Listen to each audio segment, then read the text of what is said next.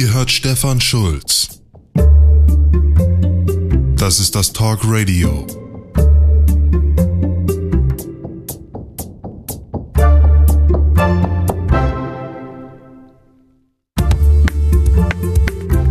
Na, wie viele Tweets habt ihr heute schon gelesen? Oder geschrieben, war irgendwas Wichtiges dabei? Habt ihr was verpasst? Wir reden heute mal über den Redaktionsschluss, denn der ist auch Teil der Rentenrepublik. Und die soll hier Buch werden. Gemeinsam mit euch ist das im Januar 2019 das 16. Talk Radio zur Rentnerrepublik.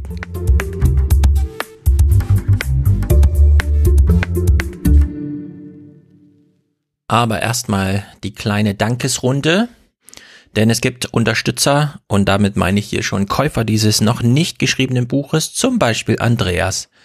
God's nice. Er wollte es unbedingt nochmal hören und hat 50 Euro geschickt. Herzlichen Dank. Damit bekommt er zwar auch nur ein Buch, aber ich nehme an, hier sind schon so Patenschaften übernommen worden. Konrad hat gleich einen Dauerauftrag draus gemacht. Vier Euro. Sehr gut. Herzlichen Dank. Martin ist hier Käufer, genau wie Jonas. Der schickt Liebesgrüße. Sehr gut. Hendrik weist uns alle drauf hin und das äh, ist mir auch noch nicht untergekommen. Jedenfalls habe ich es das erste Mal von Hendrik gelesen. Rentner kann man vorwärts und rückwärts lesen. Das stimmt. Sehr gut beobachtet. Das ist ihm glatte 25 Euro wert, dieser Hinweis. Sehr gut. Und Stefan, der schreibt einfach ein Dankeschön, freut sich, dass es hier sehr informativ zugeht und schickt 15. Sehr gut. Wir beginnen heute mal mit einem kleinen Nachrichtenblock. Bisschen ungewöhnlich, aber passt vielleicht auch zu heute. Vielleicht habt ihr es mitbekommen. Masazo Nonaka ist gestorben. Und wenn ihr euch fragt, wer ist denn das jetzt schon wieder, dann habt ihr absolut recht. Man muss ihn nicht kennen oder gekannt haben, allerdings für uns ganz interessant, als er starb, war er 113 Jahre alt.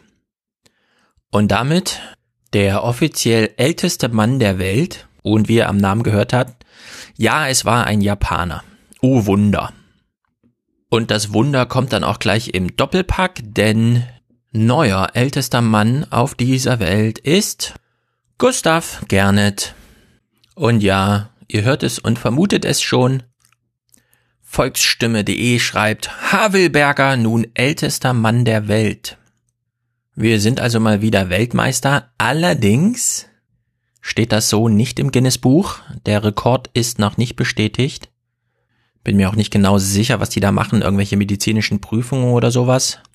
Jedenfalls gibt es da ja immer noch Tanaka Kane.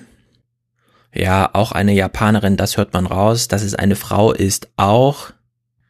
Sie ist im Januar 1903 geboren, ist also inzwischen 115 Jahre und damit der älteste Mensch der Welt, allerdings nicht offiziell, denn auch hier steht wohl eine offizielle Bestätigung, wie gesagt, wie auch immer die aussieht, aus. Nun gut, Menschen kommen und gehen und manche bleiben ein bisschen länger. Das waren die News, News, News und damit sind wir schon beim Thema. Mir ist was aufgefallen. Das ist mir schon eher aufgefallen, aber ich habe dann immer gedacht, hm, vielleicht lässt sich das irgendwie vermeiden. Vielleicht kann ich es verdrängen, denn niemand will sich wiederholen, ich mich auch nicht.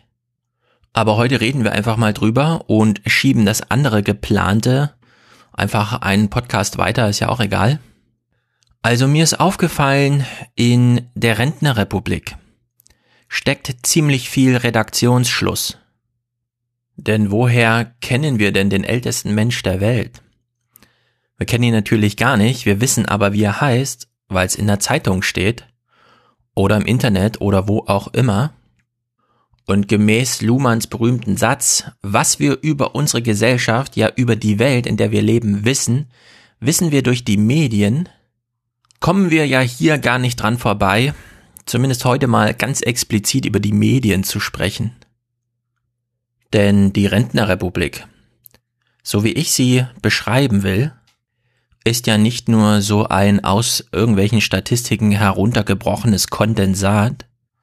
Davon fertigen die statistischen Ämter in Deutschland schon ziemlich viele an, die recht wenig gelesen werden.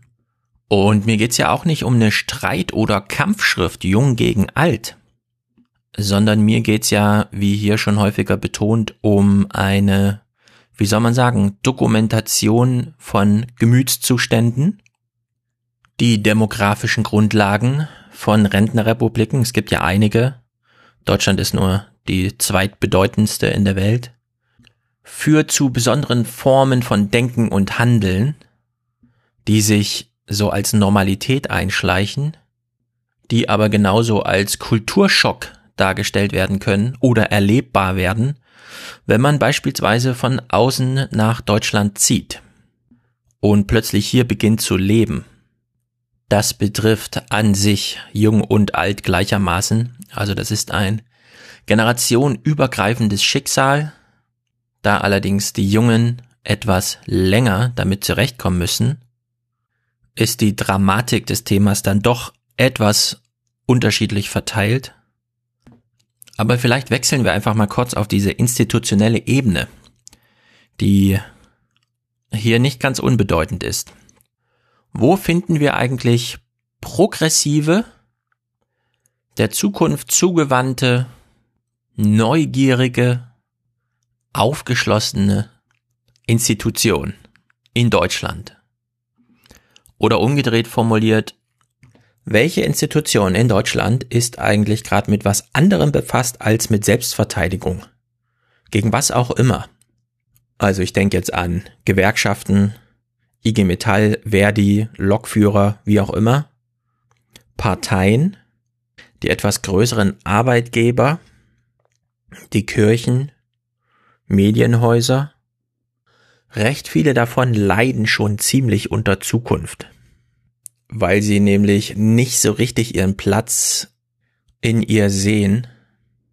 Und wenn, und das ist ja so ein besonderes Phänomen in Deutschland, diese institutionelle Decke so ein bisschen dichter über der Bevölkerung liegt, dann ähm, fällt das zukunftsgewandte, aufgeschlossene Denken irgendwie schwer. Und das, obwohl wir in Deutschland ja strukturell noch nicht in der Rentenrepublik angekommen sind. Also Deutschland wächst noch, die Zahl der Arbeitnehmer nimmt zu und das allgemeine Wirtschaftswachstum wird, wenn auch knapp, aber immer noch im Plus gemessen. Zu einer dieser Institutionen gab es jetzt kürzlich eine ganz interessante Studie, zumindest interessant, wenn man die 200 Seiten mal weglässt und sich nur die Befragung, auf der das alles beruht, anschaut. Ich lese mal kurz aus der Welt. Mehr als zwei Drittel der Katholiken bleibt laut der Studie auch in der Kirche, weil es in der Familie, Zitat, einfach immer so war. Zitat Ende, das konnte man also ankreuzen. Weiter im Text, hinzu kommt schlicht Bequemlichkeit. So gibt ein Viertel der unter 30-Jährigen an, es sei zu, Zitat, mühsam auszutreten. Bei Älteren spielen neben dem Wunsch nach Tradition auch Ängste vor einem gesellschaftlichen Wandel eine Rolle. So begründet ein Drittel der über 66-Jährigen das Festhalten an der Kirche auch mit der Sorge vor einer, Zitat, Islamisierung der Gesellschaft. Zitat Ende. Man geht also in die Kirche, weil es die Eltern schon immer vorgemacht haben. Und wenn man dann gefragt wird, warum man selber in die Kirche geht, sagt man, in der Gesellschaft soll auch alles so bleiben, wie es ist. Wenn man sich das genauer anschaut oder umso genauer man sich das anschaut, desto inhaltsleerer wird, glaube ich, dieser ganze Begriff oder die ganze Idee von Abendland. So weit, so gut. Wenn wir jetzt ähm, den Blick so ein bisschen, ich weiß nicht, ob man von einer Institution sprechen kann, aber wenn wir jetzt mal auf das Internet blicken, so ganz allgemein, fördert diese neue kommunikative Wirklichkeit eigentlich das progressive Denken oder das konservative? Nutzen wir das Internet, um gesellschaftlichen Schritt weiterzugehen, Sachen zu machen, die wir vorher noch nicht gemacht haben? Oder ist es nur so eine neue Methode, ein neues Mittel, den gleichen Selbstverteidigungskampf gegen die Zukunft wie überall eben auch digital fortzuführen.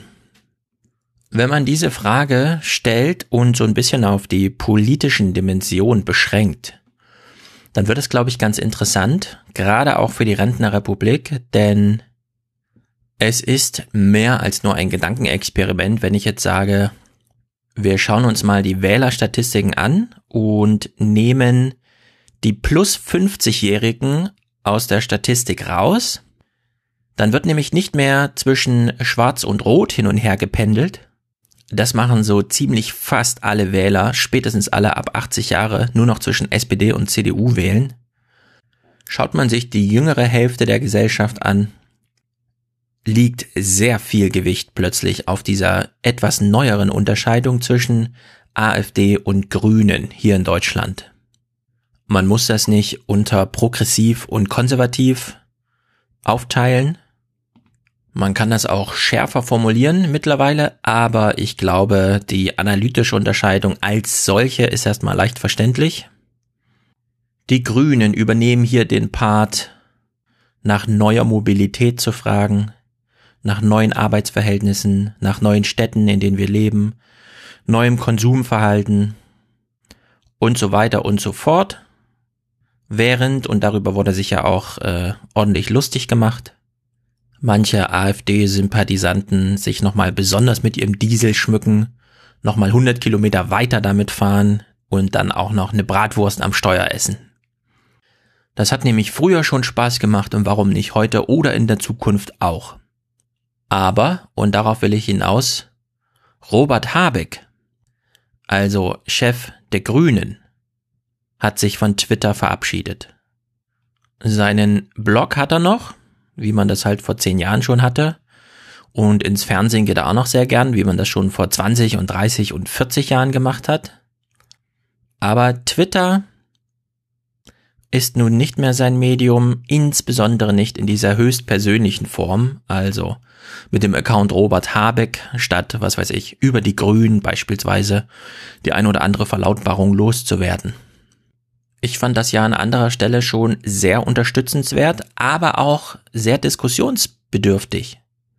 Und zwar nicht in dem Sinne, nochmal kritisch drauf zu blicken, was er damit jetzt erreichen kann, sondern diskussionsbedürftig auch in der Hinsicht, nochmal unterstützende Argumente für seinen Schritt wirklich zu explizieren, drüber nachzudenken, die Resultate des Denkens dann auch auszusprechen und sich wirklich Gedanken darüber machen, was Robert Habeck und wir als Leser bei Twitter seiner Tweets, die jetzt nicht mehr kommen, eigentlich verlieren oder ob vielleicht sogar für uns individuell, aber auch so allgemein ein Gewinn darin steckt, wenn jemand wie Robert Habeck in dieser Position, in dieser Rolle eben nicht mehr twittert.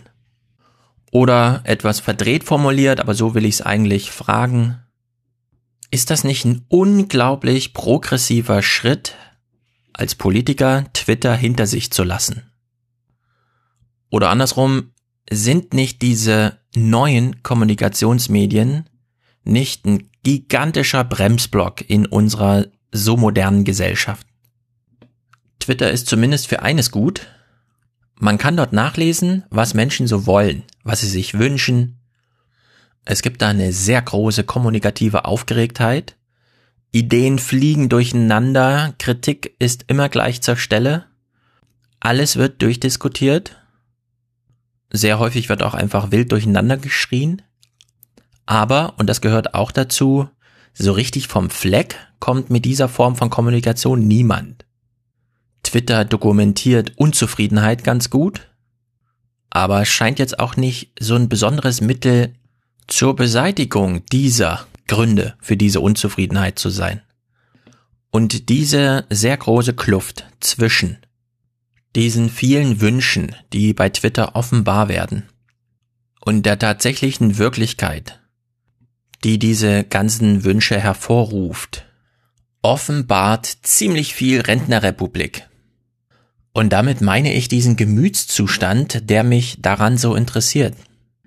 Fangen wir mal vorne an, denn ähm, so neu sind diese neuen Kommunikationsmedien immer gar nicht, wie es dieser Name vorgaukelt. Facebook wird dieses Jahr schon 15 Jahre alt. Google ist dieses Jahr schon 20, Amazon wird dieses Jahr 25 Jahre alt, iPhones gibt's jetzt auch schon 12 Jahre und damit diese ganzen Smartphones von welchem Hersteller auch immer. Ein sehr wichtiges Datum für Twitter ist beispielsweise der 21. März 2007. Das ist nämlich der Tag, wo ich mich da angemeldet habe.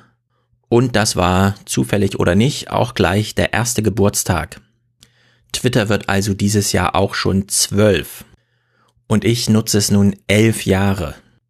Und auch wenn in so radikalen Schritten wie dem von Robert Habeck so eine Kränkung aller anderen Nutzer drin steckt, weil er mit diesem Schritt Twitter nicht mehr zu benutzen oder sogar seinen Account zu löschen, uns allen nämlich unterstellt, wir benutzen Twitter falsch, ist die Frage, die darin steckt, benutzen wir es eigentlich wirklich falsch, genau die richtige und auch genau zum richtigen Zeitpunkt.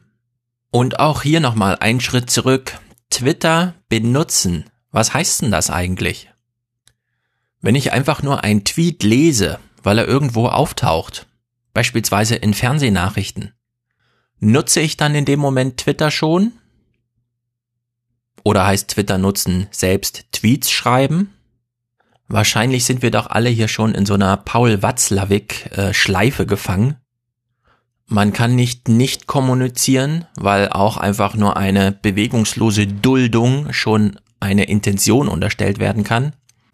Man kann auch Twitter nicht wirklich nicht nutzen.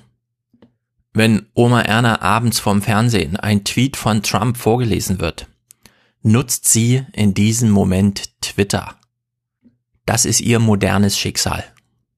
Aber damit ist noch fast nichts gesagt, denn auch wer sich am nächsten Tag von seinem Arbeitskollegen erklären lässt, was am Vortag in den Nachrichten kam, und das könnte beispielsweise dieser Tweet, den Oma Erna auch schon sah, gewesen sein, hat Twitter und den Fernseher benutzt, obwohl er beides gar nicht gesehen hat. Denn was wir über die Welt wissen, in der wir leben, wissen wir nun mal aus den Medien, selbst dann, wenn es uns nur jemand erzählt, der seinerseits irgendwo was gehört hat, was irgendwer irgendwann mal im Fernsehen, bei Twitter oder wo auch immer gesehen, gehört oder gelesen hat.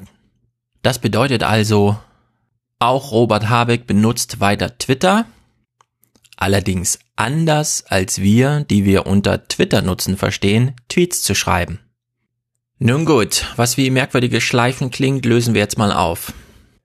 Einer der, und da können wir sehr sicher sein, allerersten Nutzer von Twitter ist Jack Dorsey, denn er hat's gegründet. Als Unternehmen mit dem entsprechenden Angebot Kurznachrichten für die ganzen Welt. Die erste dokumentierte Twitter-Nachricht kommt also von ihm. Und im Januar 2012 also vor inzwischen sieben Jahren, hat er uns damals in der Feuilleton-Redaktion in der FAZ besucht. Und wie man es halt so macht, man dokumentiert diesen Besuch nachträglich für die ganze Welt auf Twitter. Das hat Jack dann auch gemacht. Jack ist sein Nutzername bei Twitter. Er schrieb damals, Just met Frank Schirmacher. He's been reading Twitter for two years and just started tweeting. Deeply thoughtful man. So, dieser Tweet enthält nun äh, drei Informationen. Jack ist beeindruckt von der Gedankentiefe oder wie man auch immer das übersetzt äh, von Frank Schirmacher. Dann der Hinweis, Frank Schirmacher liest schon seit zwei Jahren, also seit 2010 mit. Und drittens, Schirmacher beginnt jetzt mit dem Tweeting. Sehr schönes Wort für diese Praxis. Allerdings ließ sich Schirmacher danach noch ein paar Monate Zeit, bevor er tatsächlich die ersten Tweets schrieb. Aber Twitter genutzt hat er dennoch, denn zumindest ein Tweet hat er geschrieben, nämlich als Antwort auf den von Jack. At Jack. Hashtag Twitter is the pacemaker cell in the heart. Reading it is reading the ECG. Tiny pulses that make the heartbeat sometimes too fast, smiley. Schömmerer hat Twitter also nur gelesen. Und dennoch wusste er über die Dimensionen von Twitter schon Bescheid, als ansonsten immer noch so vom Kurznachrichtendienst. Manchmal wurde noch das Privat vorangestellt, äh, gesprochen wurde. Hier haben sich sehr viele verschätzt. Twitter war von Anfang an immer sehr viel mehr als dieses kleine private Kurznachrichtentagebuch. Twitter war bei Schirmacher schon der Schrittmacher der modernen Gesellschaft. Und er dockte sich da einfach an, wie so ein Arzt sich an seine Elektrokardiographie andockt, wenn er ein bisschen mehr über seinen Patienten wissen will, als einfach nur mal so eine Augenscheinnahme durchzuführen. Und auch ganz wichtig, Schirmacher hat damals schon die Geschwindigkeit betont. Manchmal ist Twitter zu schnell. Diese Zeitdimension ist bei Schirmacher immer super interessant gewesen. Eine seiner Lieblingsanekdoten handelt davon, wie Angela Merkel damals als neue Kanzlerin im Newsroom von Spiegel Online steht und sich darüber informieren lässt, in welchem Takt die Nachrichtenseite und die war die reichweitenstärkste, ist ja bis heute, in welchem Takt die eigentlich erneuert wird und daraufhin bekam sie die Antwort, na so alle 90 Minuten achten wir darauf, dass neue Texte da sind und dann fragte sie, warum das nicht schneller geht. Sehr viel von Schirmachers Intelligenz ruhte ja darauf, dass er diese kleinen, unscheinbaren Machtstrukturen durchschaut hat. Und das war so eine. Was die Zeitdimension angeht, kann man dazu sehr viel bei Niklas Luhmann selbst nachlesen. Die Knappheit der Zeit und die Vordringlichkeit des Befristeten. Twitter, Twitter im Besonderen, aber eben das Internet allgemein, gerade das Internet dann angereichert mit diesen neuen Kommunikationsdiensten, hat den Mensch so ein bisschen aus seinem biologischen Rhythmus, nämlich nachts wird geschlafen, weil die Sonne untergeht und morgens wacht man auf und liest eine Zeitung, komplett rausgeworfen. Und Schirmerer hat damals als erstes, glaube ich, verstanden, dass darin zwar Vorzüge für den Nutzer liegen, also die ganze Idee des zeitsouveränen Medienkonsums ist ja so begründet, aber in dieser Neustrukturierung von Zeit steckt eben besonders viel Potenzial für weitere Ermächtigung derer, die schon Macht haben. Das beste Beispiel dafür ist Donald Trump. Der sitzt da in seinem Oval Office und herrscht wie ein Diktator über die politische Zeit. Und er braucht dafür nur Twitter. Wahrscheinlich hat er fünf oder sechs Tweets auf Vorlage, die er dann genau in dem Moment spielt, in dem ihm der allgemeine News-Cycle mal wieder nicht gelegen kommt damit ist er allerdings nur ein alle Grenzen jetzt ignorierender Perfektionist. In die Lehre gegangen dafür ist allerdings bei Barack Obama. Mit einer einzigen Geste vor laufender Kamera kann man 10.000 abgeworfene Bomben aufwiegen. Und der gut platzierte Zwischenruf ist heute auch medial sehr viel wertvoller als die ewig lange State of the Union Address. Jack Dorsey jedenfalls hat einen sehr instrumentellen Umgang mit seiner Schöpfung Twitter. Im Januar 2015 hat er einen sehr interessanten Tweet geschrieben. I think Twitter is the closest thing we have to a global consciousness. And I believe the world needs that right now. Twitter ist also, laut Jack Dorsey, das globale Bewusstsein, was der Welt so lange fehlte.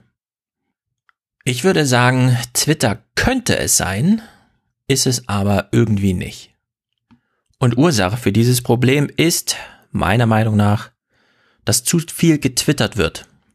Und damit meine ich jetzt, es findet zu viel Tweeting statt. Die Menschen schreiben zu viel auf Twitter. Und das, was sie schreiben, ist zu einseitig.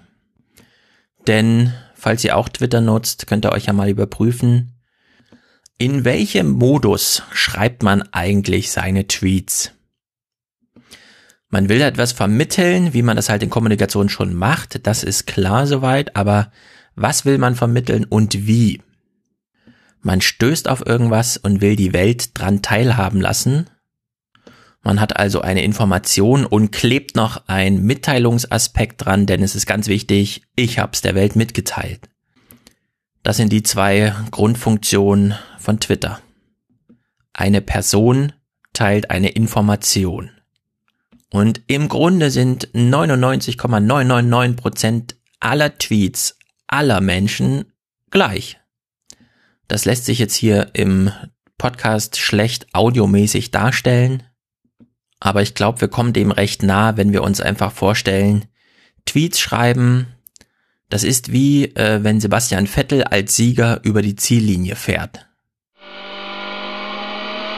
Fantastic, sir. Well done. Brilliant drive. Yeah! That's what I'm talking about. That's what I'm talking about.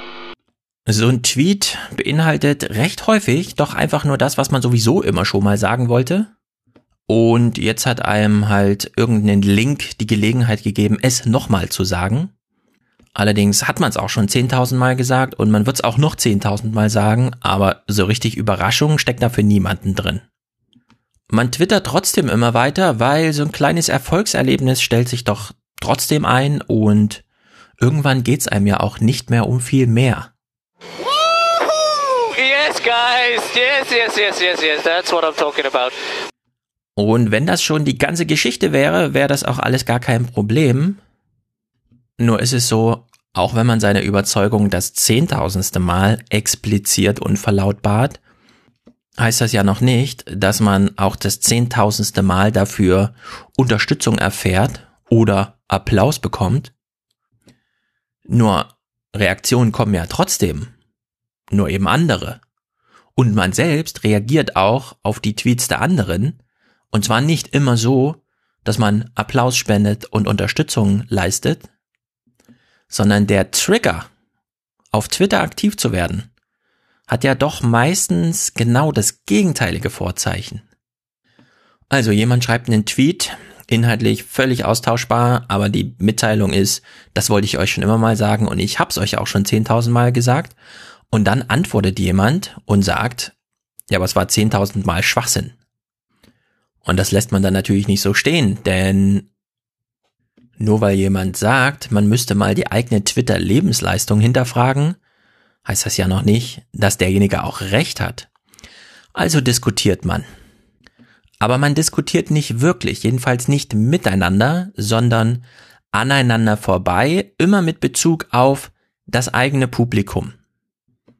Man kämpft also um Sternchen, Retweets, Antworten, also Replies. Man zieht andere über Mentions in die Diskussion mit rein und so weiter und so fort. Wäre alles nicht so schlimm? Es war auch nicht so schlimm, bis dann am 7. April 2015 Twitter einen katastrophalen großen Fehler gemacht hat, den Twitter nicht machen wollte, den man jetzt auch nicht wieder berichtigen kann, den man allerdings trotzdem explizieren und beschreiben kann. 2015 wurde uns die Neuerung so vorgestellt. Ich lese vom Inside Handy Magazin, also insidehandy.de wahrscheinlich. 7. April 2015. Retweets waren bisher eine recht schmucklose Angelegenheit. Doppelpunkt. Entweder stieß man schnell an die 140 Zeichen Grenze oder man ließ den zitierten Tweet unkommentiert. Jetzt rollt Twitter ein neues Feature aus, mit dem sich Tweets zitieren und kommentieren lassen. Dieses Feature wurde dann recht schnell zu einem wirklich tiefgreifenden Fehler im System Twitter. Wir springen mal fast vier Jahre nach vorne und hören in die Noah Gender Folge 1101 rein, die ist zwei Wochen alt. Adam Curry beschreibt uns mal die Problemlage mit dem kommentierenden Retweet. Uh, by the way, as an aside, I figured out what why um, Mastodon is has doesn't have the toxicity of Twitter. It's it hit me all of a sudden. Okay. And this is something that was not in the original Twitter design. The ability to retweet with a comment. So you can boost a post on Mastodon, but you can't add a comment. So, you know, so a true boost, like on a, a, a retweet on Twitter, which is a user demanded function, by the way. People were doing it wasn't there originally. No, the users demanded it. They were they were using. Well, people. This. Well, there was an element of that, but at the same time, users were going RT. Yep. And then cutting and pasting another, but somebody else's tweet. Right. And Twitter felt that was giving the users too much personal power, and so they came up with the retweet button. And that actually made things worse because now you retweet, it shows up as a tweet on your timeline, not a reply. Replies don't usually show up that quickly. Uh, it shows it shows your followers a retweet, and you could add any snarky comment or whatever comment you want, and that is what starts the virality. This does not exist within uh, the Mastodon system. Ah, And the the guy Gargon, whatever his name, he says, "I'm not putting it in." He said, "I'm not putting it in because that is exactly what ruined Twitter." And I think it's a very astute observation. I think Could that's, be. the RTs with comment is to blame. Also man kann, wie Adam Curry sagt, daraus lernen, nachfolgende Systeme einfach nicht mit diesem Feature ausstatten, aber man kriegt es nicht aus Twitter wieder raus. Twitter ist träge und alternativlos. Es wird ja kein zweites Twitter geben. Wir wissen also jetzt etwas über Twitter, was mit den Gründen, warum es auf Twitter so toxisch zugeht, zu tun hat und können trotzdem nichts dagegen tun. Denn so wie der Retweet schon in Twitter drin steckte, bevor er technisch tatsächlich eingefügt wurde, kriegt man den kommentierenden Retweet aus Twitter nicht wieder raus, selbst wenn man ihn technisch ausbaut. Und das ist nun ein echtes Problem, denn auf Twitter ist vorgesehen, dass man seine Unterstützung bekunden kann. Man favorisiert einfach einen Tweet. Früher war das ein Sternchen, jetzt ist es ein Herzchen. Damit gewinnt ein Tweet automatisch an Reichweite, weil er ja dann in mehr Timelines verteilt wird als vorher über dieses Freundes-Freunde-System.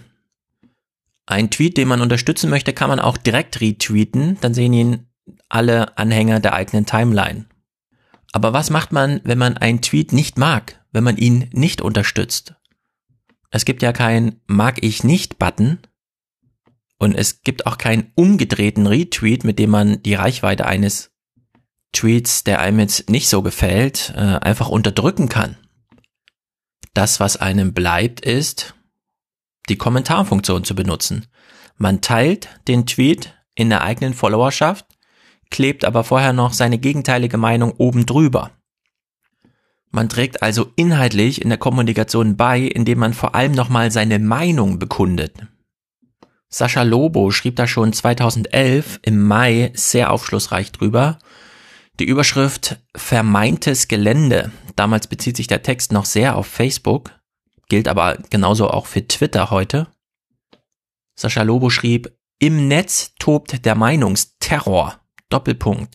Seit dem Erfolg der sozialen Medien wird von Internetnutzern ständig verlangt, eine Meinung zu haben. Dabei ist das, will man es richtig machen, eine Kunst. Zeit für ein Recht auf Meinungslosigkeit, meint Sascha Lobo. Und dann beginnt der Text. Der bezieht sich dann genau auf das eben auch schon beschriebene Problem, den positiven Like-Buttons, Favoritensternen, Herzchens und so weiter. Fehlt ein negatives Pendant, weshalb sich das negative Potenzial immer direkt in der Kommunikation entlädt. Also man drückt nicht nur irgendwelche Buttons, die dann verlautbaren, ja, ja, mag ich nicht, alles klar, weiter, ciao, sondern man fügt explizite, ausgesprochene Inhalte nochmal in die laufende Kommunikation ein, die dann natürlich diese Kommunikation dominieren. Sascha Lobo findet hier einen ganz eleganten Weg, also einen wirklich witzigen Vorschlag auch, denn vielleicht ist die Unterscheidung gar nicht zwischen positiver und negativer Äußerung zu einer stehenden Kommunikation, sondern vielleicht fehlt einfach ein Zitat Aha-Button. Und der soll dann ausdrücken, ich zitiere Sascha Lobo, ich habe das zur Kenntnis genommen, aber bin im Moment aus verschiedenen Gründen nicht willens oder nicht in der Lage, mir dazu eine nach meinem Maßstab ausreichend fundierte Meinung zu bilden. Diesen Button könnte man nun sehr merkwürdig finden, aber er hat ja nicht nur die Funktion, einfach benutzt werden zu können, sondern jedes Mal, wenn jemand explizit negativ sich zu irgendwas anderem äußert, besteht dann die Möglichkeit, dass andere Teilnehmer dieser Kommunikation den Urheber der negativen Meinung auf diesen Button nochmal hinweisen und ihn fragen, warum hast du nicht einfach den Button benutzt? Deine Meinung scheint uns ein bisschen unausgegoren zu sein, sie ist nicht fundiert genug, genau dafür gibt's doch den Button. Man könnte also einfach darauf verweisen und damit sehr viel nachträglich disziplinieren und darauf hoffen, dass sich diese Disziplinierung irgendwann über die gelebte Praxis so tief in den Kommunikationsteilnehmern verankert, dass sie schon im Vorfeld, bevor sie schreiben tätig werden, über den Button nachdenken und dann entweder den Button drücken oder nicht, wie auch immer, aber auf jeden Fall ein bisschen dran gehindert werden, ihre Meinung zu schreiben. Nicht von außen verhindert, sondern vom eigenen Nachdenken nochmal in die Schranken gewiesen. Sascha Lober hat das 2011 geschrieben, also vor mittlerweile fast acht Jahren. Bei Twitter und Facebook, die er adressierte, wurde das allerdings nie in Betracht gezogen. Erwähnenswert sind allerhöchstens Instagram und ähnliche Netzwerke, die diese Form inhaltlicher Auseinandersetzungen erst gar nicht zulassen, weil sie grundsätzlich auch vom Medium Text sich verabschiedet haben. Was wir heute haben, sind soziale Netzwerke, in denen sehr viele Menschen einfach durcheinander rennen, großes Chaos herrscht und jeder versucht, die Kommunikation weiterzutreiben. Und der beste Anlass dafür scheint zu sein, immer bestehende Kommunikation zu nehmen und dann nochmal seine negative Meinung, seine stärkere Meinung, wie auch immer, seine Meinung eben dann nochmal dran zu kleben und an diesem vermeinten Gelände mitzubauen. Joshua Topolsky hat das äh, auf einen sehr interessanten Nenner gebracht. Der ist mir begrifflich sonst noch nirgendwo so untergekommen. Ich habe allerdings auch noch nicht danach gesucht. Ich finde allerdings, dazu fehlt im Grunde Soziologie. Er vergleicht dieses vermeinte Gelände, Social Media, Twitter, Facebook, mit einem Basketballspielfeld, in dem es ziemlich durcheinander geht und manchmal werden Punkte damit gemacht, dass man einen Ball der eh schon gerade in der Luft ist, nochmal schnell schnappt und einfach in den Korb reinhaut. Das hat nichts mit Strategie und Taktik und nichts mit gekonntem Spiel zu tun, sondern einfach nur mit dem Nutzen einer günstigen Gelegenheit. Es ist sozusagen eine kleine Sekundensache, die, weil sie sich so sehr vom strategischen Spielaufbau und von einer taktischen Spielplanung unterscheidet, dass sie sofort medial auffällt, beim Basketball allerdings selten bleibt, bei Twitter allerdings der neue Normalfall ist. Und dieser Begriff lautet Dunk Culture. Dunk culture sucks. It You know, sucks. Dunk culture is like is like a really shitty way to live. Ja, ein shitty way to live, finde ich auch. Ähm, das ganze Digitalienleben ist aber zunehmend davon geprägt. Wer sich dafür mehr interessiert, ich würde zumindest ähm, den Podcast empfehlen, Tomorrow von Joshua Topolsky indem er das äh, weiter beschreibt, habe ich verlinkt. So, und was macht man nun mit Twitter? Wenn Twitter nicht nutzen nicht geht und auch nicht zu erwarten ist, dass technisch ein Rückbau stattfindet, der wieder das alte Verlautbarungs-Twitter darstellt und den ganzen Meinungs- und Kommentierungskram rausnimmt? Eine Antwort wäre, man kann ja Twitter einfach wieder nur lesen. Dafür habe ich mich jetzt entschieden, zumindest bis zum Herbst. Und nur lesen meint, ich nutze die Listen von Twitter. Ich habe mir kleine Listen zusammengestellt. Die scrolle ich einfach alle zwei Tage mal durch und gucke, was äh, Leute, die mir wichtig sind, so getwittert haben. Ich nutze Apps wie Nuzzle, N-U-Z-Z-L-E. Die sammeln mir, in welchem Rhythmus auch immer, die Tweets, die in meiner Timeline rumfliegen, raus. Ich sehe dann einfach nur die gelisteten Links mit kurzen Teasern, worauf sie verweisen. Und irgendwo unten in der Ecke steht so ganz kurz, wer hat denn so auf diese Tweets hingewiesen, aber nicht mit welchen Botschaften, sondern einfach nur wer. Ich sehe also nur die Twitter-Avatare derjenigen, die ein Text geteilt haben. Ich lasse mir Mentions und Direktnachrichten per Mail zuschicken und lese die dann halt mit Tagen Verspätung. Aber selbst wenn man noch schreibend an Twitter teilnimmt, kann man ja einfach Regeln formulieren, wie beispielsweise, und das ist besonders albern, aber alle Statistiken zeigen darauf, dass das ein echtes Problem ist. Wie wäre es denn, wenn man, bevor man Retweet klickt, den Link, den man retweetet, überhaupt mal selber anklickt? In mehr als der Hälfte aller Retweets findet dieser Klick überhaupt nicht statt. Menschen wissen gar nicht, was sie retweeten, sondern sie retweeten einfach einen Tweet, der eine Meinung zu einem Text hat, den sie selbst nicht kennen. Man kann genauso gut Tweets abkühlen lassen. Erst wenn es sich lohnt, nach einer Stunde nochmal den Tweet bewusst zu suchen, eignet er sich zum Retweet. Und man kann natürlich einfach auf den kommentierenden Retweet vollständig verzichten. Also entweder man retweetet das, was man vor sich findet, oder man retweetet nicht, aber man hängt nicht noch eine eigene Meinung dran. Oder man befragt sich selbst bei jeder Meinungsbekundung auf Twitter. Habe ich das schon 10.000 Mal gemeint auf Twitter oder nicht? So, und nun lange Vorrede, jetzt noch zum eigentlichen Kern heute. Was hat das denn jetzt alles mit der Rentenrepublik zu tun? Ich würde sagen, unfassbar viel. Wir können das Problem gar nicht überblicken. Es ist unglaublich. Aber die Art und Weise, wie wir kommunizieren, schlägt sich natürlich politisch nieder. Ich empfehle an dieser Stelle sehr den Brexit-Film, der jetzt im Januar kam. In dem wird ja äh, von Cumberbatch gespielt, der Dominic Cummings, der als Wahlkampfleiter die Leave-Kampagne in Großbritannien 2016 angeführt hat. Und der hat eine sehr raffinierte Methode gefunden, mit ganz kleinen Fokusgruppen von fünf, sechs Leuten inhaltliche politische Gespräche zu führen und die so qualitativ auszuwerten, dass ihm die Ergebnisse bei der großen quantitativen Studie, die man auch als Angriff auf die Gesellschaft bezeichnen kann, mit Hilfe der sozialen Netze unglaubliche Dinge gelungen sind, wie beispielsweise, und daran arbeiten sich alle, die damit zu tun haben, seit Jahrzehnten die Finger wund. Er hat aus Nichtwählern Wähler gemacht, nur hat er sie nicht allgemein für das Politische interessiert, sondern er hat sie ohne diesen Blick aufs Panorama politisch motiviert zu einem einzigen Akt, nämlich sein politisches Ziel zu unterstützen.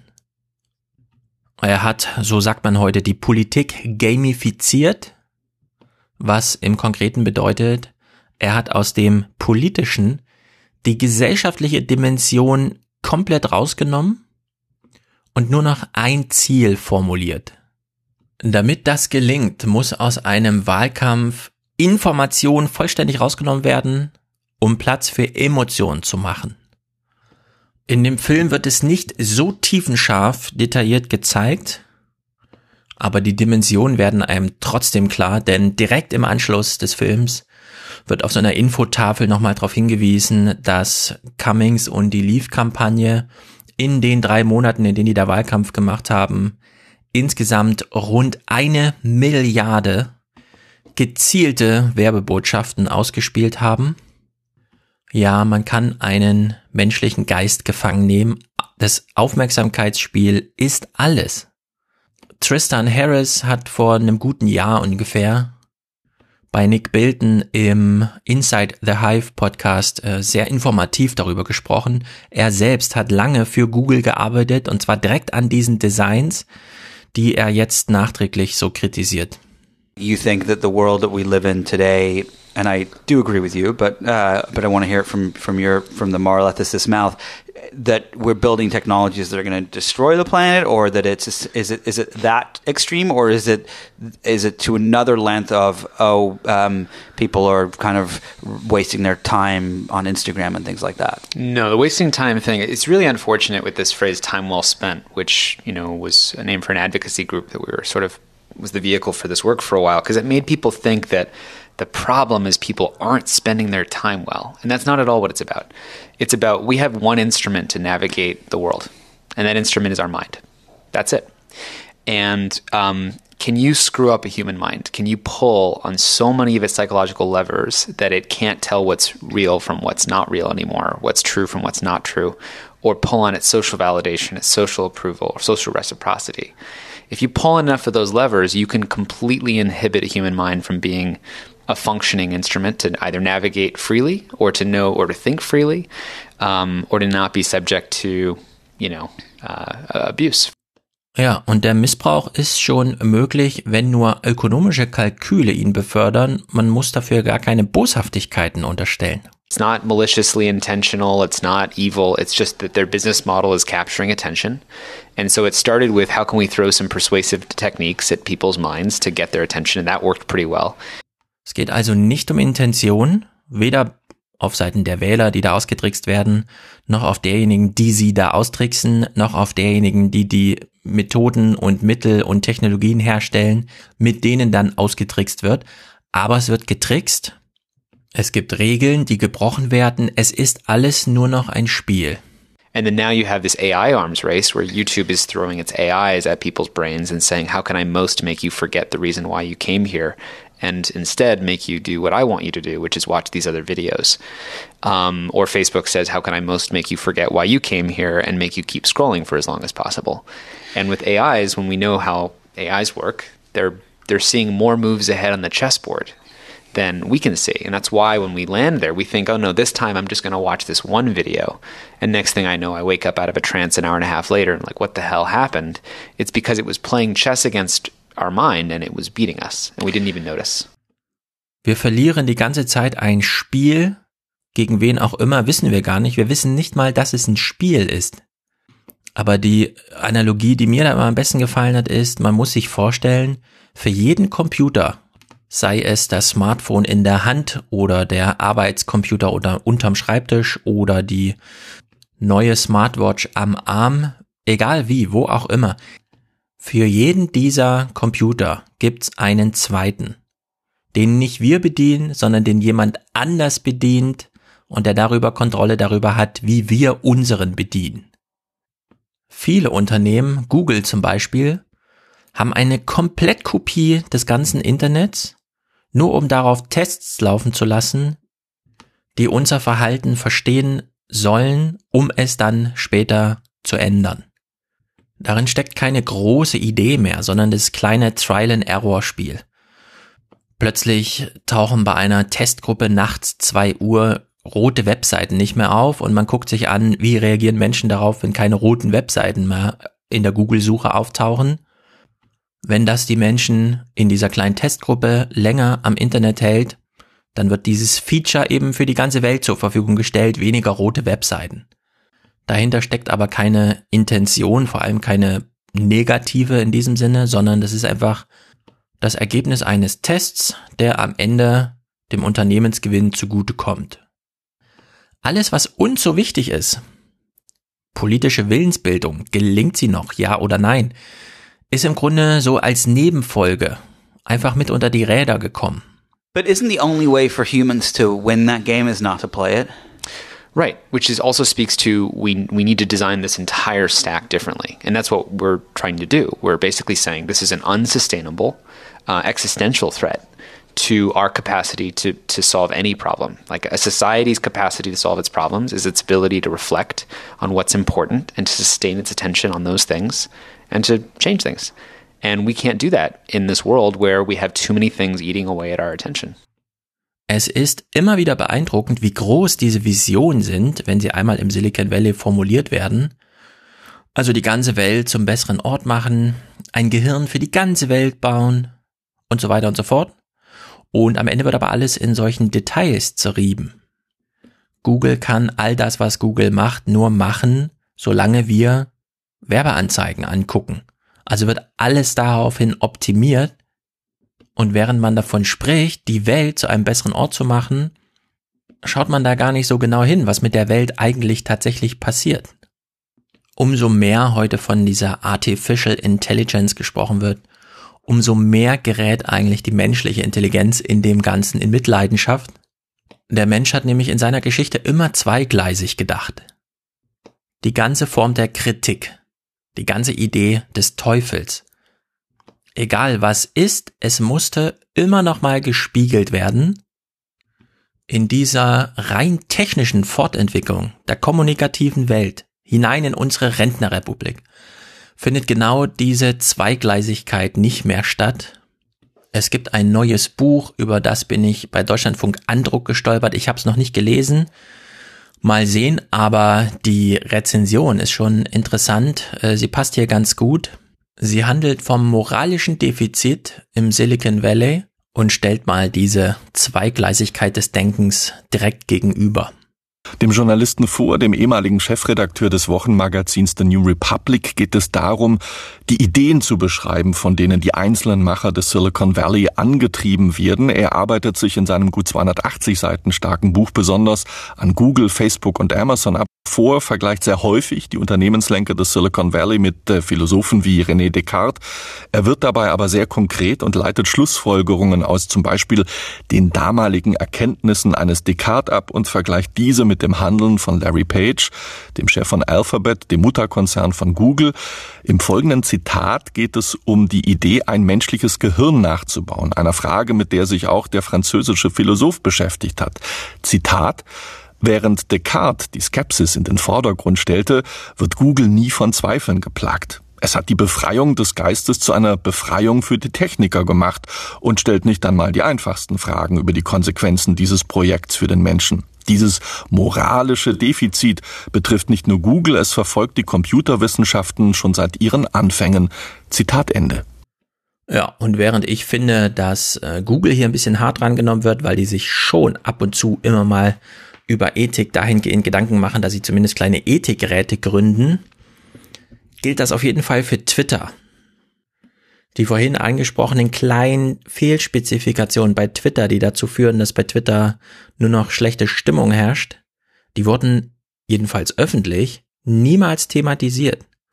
Und Twitter wurde auch ansonsten nie so wichtig genommen unter Journalisten, unter Professoren, keine Ahnung, unter Sozialwissenschaftlern, dass es zu dieser Art von Kommunikation, wie wir sie auf Twitter sehen, gute wissenschaftliche Analyse gibt. Twitter ist halt einfach Twitter. Und wenn jemand Twitter verlässt, wie Robert Habeck, sind alle kurz aufgeregt auf Twitter für einen Tag und danach ist auch wieder gut. Aber selbst wenn man die Analyse jetzt tief treiben würde, man käme doch nur dahin, nochmal zu betonen, was Tristan Harris da auch sagt, es spielt sich halt einfach so ein, dass das Internet so genutzt wird, wie es heute genutzt wird, weil die einen nach Aufmerksamkeit sich sehnen und die anderen die Aufmerksamkeit ernten wollen.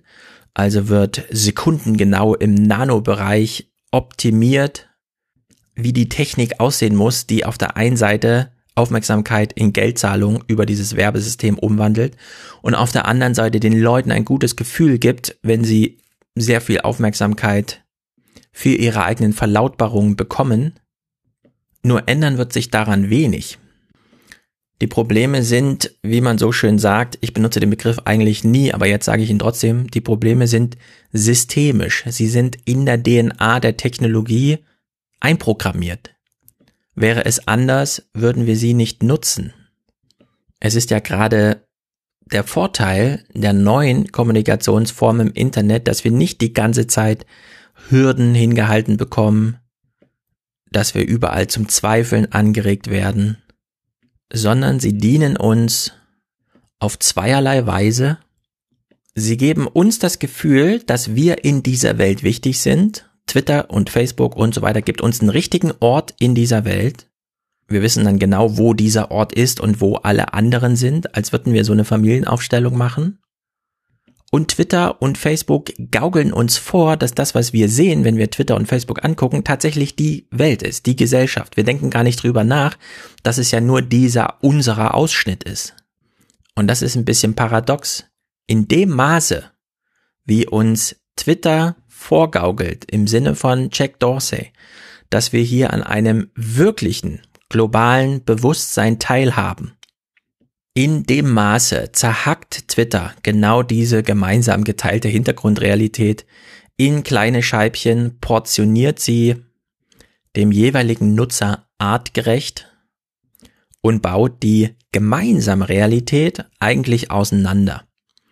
Nun kann man immer darüber streiten und muss es auch, wie viel Fiktion steckt eigentlich in der Idee, es gäbe diese Art von globalem Dorf, gemeinsam geteilter Hintergrundrealität und so weiter und so fort. Die Diskussion nicht zu führen und alles wie vorgesetzt einfach hinzunehmen, ist auf jeden Fall nicht der richtige Weg. Ich hatte diesen Bruch zwischen alten Medien und neuen Medien selbst in Redaktionsschluss nochmal aufgegriffen. Mandy liest uns hier mal kurz, wie ich jetzt darüber schrieb, wie damals über diese historische Entwicklung nachgedacht wurde. 1993 sprach Wolfgang Koy, Mathematiker, Philosoph und bis vor kurzem Informatikprofessor in Berlin, erstmals von der Turing-Galaxie.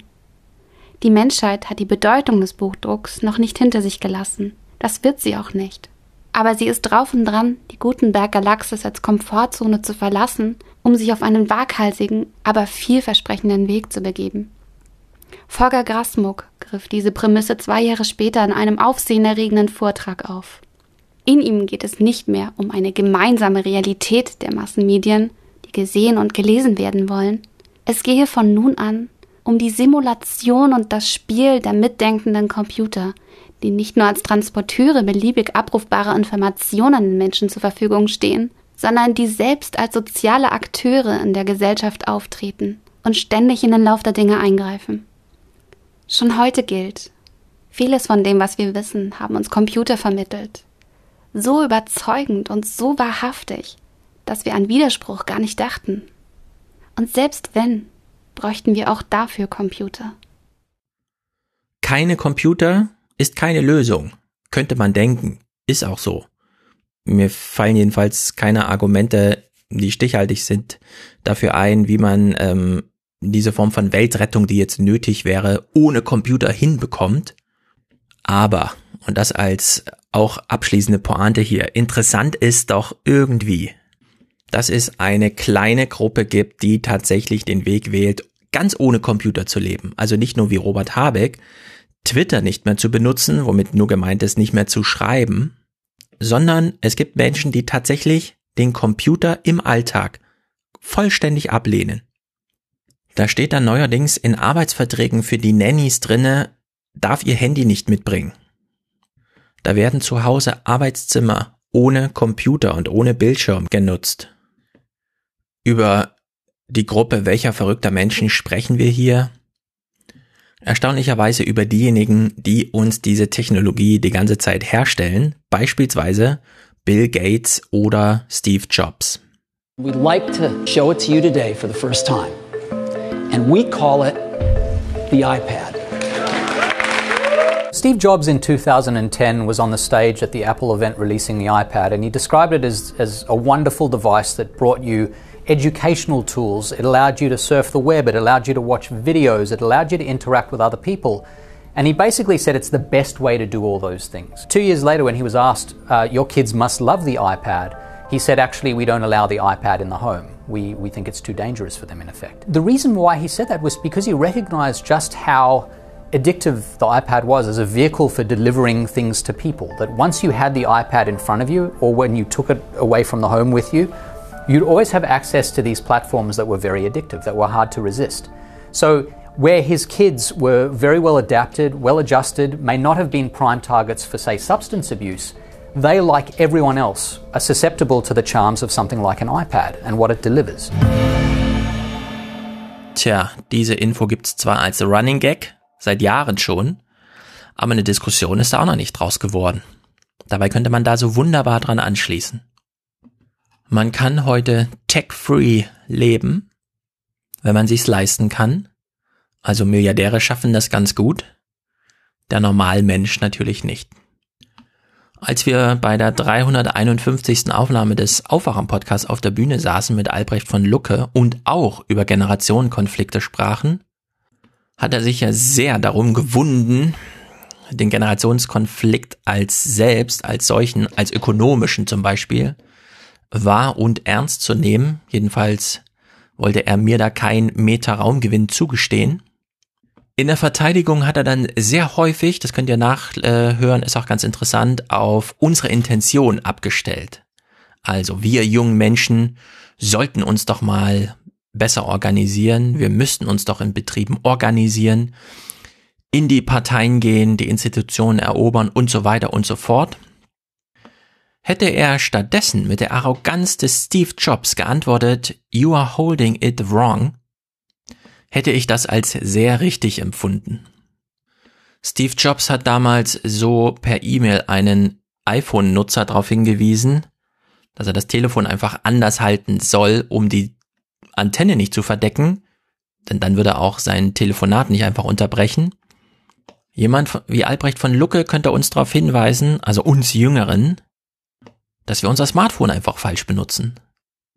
Wir gaukeln uns so eine integrative Twitter-Welt vor, in der wir alle unsere Meinung sagen dürfen, in der wir erfahren, was wirklich vor sich geht, und genau das Gegenteil davon ist wahr.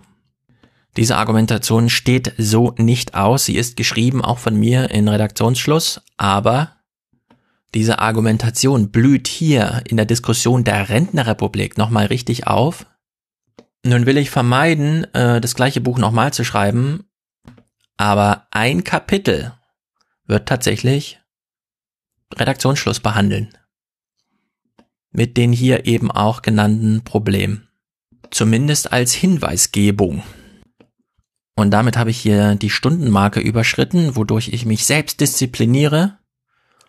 Ich möchte euch allerdings noch empfehlen, ausgerechnet gestern, wie es der Zufall will, taucht in der New York Times ein Text von Fahad Manjo auf mit der Überschrift Never Tweet. Und ich lese euch noch kurz den Einstieg. Volltreffer eigentlich. Friends, Reporters, Fam. It's time we journalists all consider disengaging from the daily rhythm of Twitter, the world's most damaging social network. You don't have to quit totally, that's impossible in today's news business. Instead, post less, lurk more,